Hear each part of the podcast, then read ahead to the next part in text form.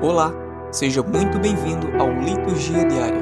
Aqui, diariamente traremos leituras da Liturgia Diária Igreja em Oração, com o intuito de levar até você a palavra de Deus. Nos coloque em seus favoritos para receber notificações de novos conteúdos.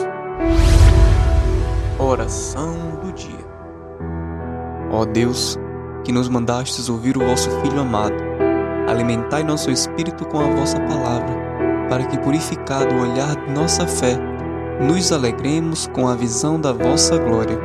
Por nosso Senhor Jesus Cristo, vosso Filho, na unidade do Espírito Santo. Amém. Primeira leitura. Leitura do livro do Gênesis, capítulo 12, versículos de 1 a 4. O Senhor disse a Abraão: Deixa tua terra, tua família e a casa de teu pai, e vai para a terra que eu te mostrar. Farei de ti uma grande nação, e te abençoarei e exaltarei o teu nome, e tu serás uma fonte de bênçãos. Abençoarei aqueles que te abençoarem, e amaldiçoarei aqueles que te amaldiçoarem. Todas as famílias da terra serão benditas em ti. Abraão partiu, como o Senhor lhe tinha dito, e Lot foi com ele. Palavra do Senhor. Salmo responsorial. Salmo responsorial 32, 33. Sobre nós venha, Senhor, a vossa graça, venha a vossa salvação, pois reta é a palavra do Senhor, e tudo o que ele faz merece fé. Deus ama o direito e a justiça, transborda em toda a terra sua graça. Sobre nós venha, Senhor, a vossa graça, venha a vossa salvação. Mas o Senhor pôs o olhar sobre os que o temem e que confiam esperando em seu amor, para da morte libertar as suas vidas e alimentá-los quando o tempo de pernúria. Sobre nós venha, Senhor, a vossa graça, venha a nossa salvação. No Senhor nós esperamos confiantes, porque Ele é nosso auxílio e proteção. Sobre nós venha, Senhor, a vossa graça, da mesma forma que em vós nós esperamos. Sobre nós venha, Senhor, a vossa graça, venha a vossa salvação. Segunda leitura. Leitura da segunda carta de São Paulo a Timóteo, capítulo 1, versículos de 8 a 10.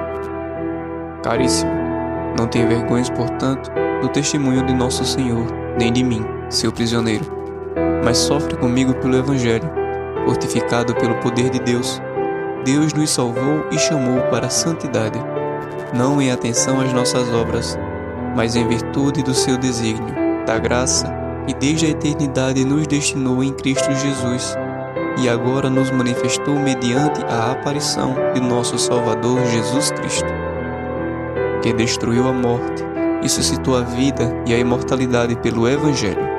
Palavra do Senhor. Evangelho Proclamação do Evangelho de Jesus Cristo, segundo Mateus, capítulo 17, versículos de 1 a 9.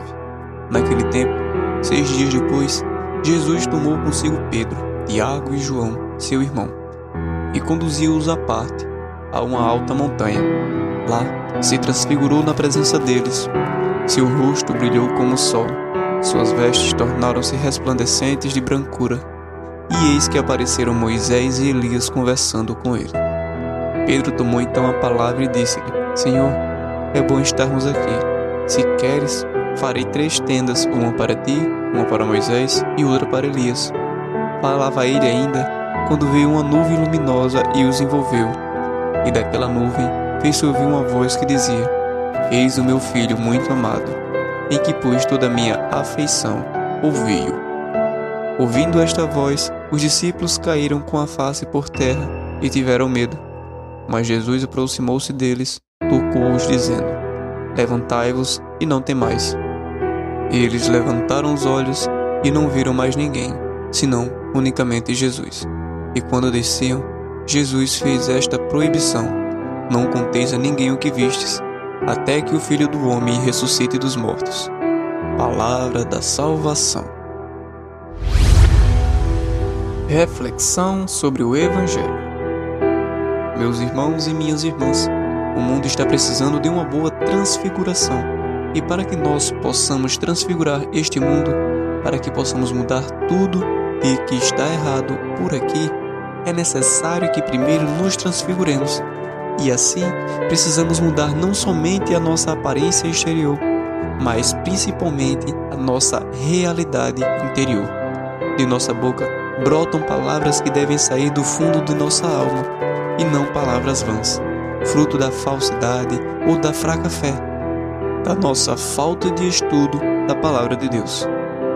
Nós podemos ser transfigurados de duas formas, de uma forma negativa ou de uma forma positiva.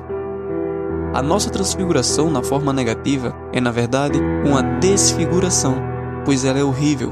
Costuma-se dizer, ela está desfigurada. Ele ficou transtornado, mudado, ele surtou e quebrou tudo. O sangue lhe subiu à cabeça. É quando Satanás toma conta de alguém e incita a praticar o mal sem remorso. Essa transfiguração ou desfiguração é a pior coisa que pode nos acontecer, como por exemplo, podemos citar o caso das pessoas enfurecidas que perderam contato com Deus e se tornaram presas fáceis do diabo e, portanto, acabam cometendo crimes muito bárbaros. Outro exemplo é a corrupção. O indivíduo não resiste aos atrativos do poder e se transforma, fica cheio de ambição, cheio de sonhos para se apoderar do dinheiro fácil, que até esquece das possíveis consequências de seus atos. E em combinação com outros do mesmo time, se apodera do dinheiro que está bem ali na sua frente. E assim, ele não é mais o mesmo. E não fica só naquela aventura, pois a corrupção é como tossir e coçar. É só começar. Quem se embrenha por esses caminhos não quer mais parar. A corrupção, assim como o desvio de conduta, é na verdade uma transfiguração negativa ou uma transformação da pessoa honesta em criminosa, disfarçada de cidadão do bem. Cidadão a toda prova. Isso é uma deformação de sua personalidade, ou melhor dizendo, do caráter de uma pessoa. É bom lembrar que a personalidade é o conjunto de todas as características do ser humano: liderança, inteligência, sociabilidade, capacidade de trabalho. O caráter é um subconjunto de características da personalidade, ou seja, é a parte moral da personalidade do indivíduo. O caráter está próximo da nossa consciência moral. É no caráter que se encontra a escala de valores, a educação ou formação dos pais e a religiosidade. Do ponto de vista psicológico, o pecado, a ambição, a corrupção, a pedofilia se instala na mente do indivíduo, transfigurando-o negativamente. Quando ele alimenta as suas fantasias fora da lei, isso é porque, como Jesus disse, a causa do mal sempre começa na nossa mente, no nosso pensamento dominante. Nós fomos criados por Deus para amar e ser amados, mas, infelizmente, no nosso cérebro podem se instalar os mais malignos pensamentos de inveja, cobiça, desejos, concupiscência, desamor, vingança, soberba, os quais vão gerar ou produzir ações de muito pecado negativo. No cérebro de todo ser humano acontecem fantasias, uns mais, outros menos. A mente de um cristão praticante, quando é invadida por uma fantasia, imediatamente ela é repelida, reprimida por pensamentos positivos, orações pelo sinal da cruz. Já na mente daquele que vive distante de Deus, as fantasias criam asas, crescem sem nenhum controle e o pior, com o empurrão do inimigo, aí o bicho pega. É aí que até as pessoas santas e consagradas podem virar a casaca e fazer coisas abomináveis aos olhos da comunidade e de Deus. Tais pessoas ficam muito transtornadas transfiguradas, que praticamente ficam irreconhecíveis aos nossos olhos. Mas já na nossa transfiguração na forma positiva, é aquela que acontece pela graça de Deus, nas pessoas que vivem o Evangelho e na prática da fé. Assim, você olha no rosto daquele padre e em seu sorriso vê Jesus. Os seus olhos brilham de pureza, a alegria que brota da sua entrega total ao serviço do Rei. Por isso ele é feliz, olhando do mesmo modo no rosto daquela senhora, que todos chamariam de beata. Você vê Jesus em seu semblante. Ela é uma daquelas pessoas que estão em Cristo, que vivem em Cristo. E morrer para elas é lucro. Como disse Paulo, são pessoas santas que vivem em estado de graça na sua totalidade, de forma que já estão vivendo na vida eterna, muito embora ainda estejam aqui. É o chamado antegozo, que consiste em já estar gozando das maravilhas da eternidade em plena vida eterna. E isso acontece quando nós nos entregamos aos planos de Deus, quando deixamos que Ele governe a nossa vida, nos mínimos detalhes, nossos pensamentos, nossos passos, nossas decisões. Neste estágio, sentimos a presença de Deus em cada momento da nossa existência, dirigindo os nossos passos, dando-nos forças para fazer o bem e evitar o mal. Escutamos ou percebemos quando Ele nos fala, nos mostra o caminho, nos inspira. Esta é a transfiguração semelhante à transfiguração que aconteceu com Jesus diante dos discípulos, a qual foi uma plena mostra do que ia acontecer ao seu corpo após a sua ressurreição.